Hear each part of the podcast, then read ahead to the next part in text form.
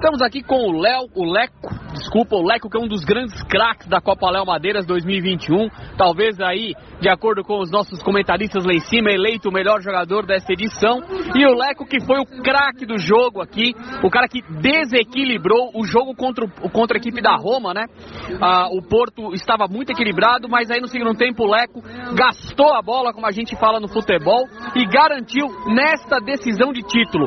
Porto 4, Roma 1, ele foi o grande nome do jogo com as grandes jogadas, gols e passes que fizeram o seu time a vitória. Leco, o que, que você pode falar do campeonato, da sua atuação que foi uma das melhores e dessa vitória na final por 4 a 1 onde você foi o grande nome do jogo?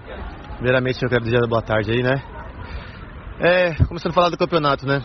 Campeonato sensacional, fora de série, né? Por mais que é um campeonato de empresa, mas é um muito, campeonato muito valorizado, bem organizado mesmo. E aquela, né? Eu vou falar do time, né? A gente mereceu de novo, né? Ser campeão. Não foi sorte, né? Foi competência. Né? E a gente, desde o começo, a gente prometeu que esse título ia ser pro Bartô, que a gente perdeu da nossa loja lá. E a gente botou na cabeça que ia ser para ele. Então, é, ajuntou nossa união, né? E aí acho que isso que ajudou a gente ser, ser campeão de novo, mais uma vez.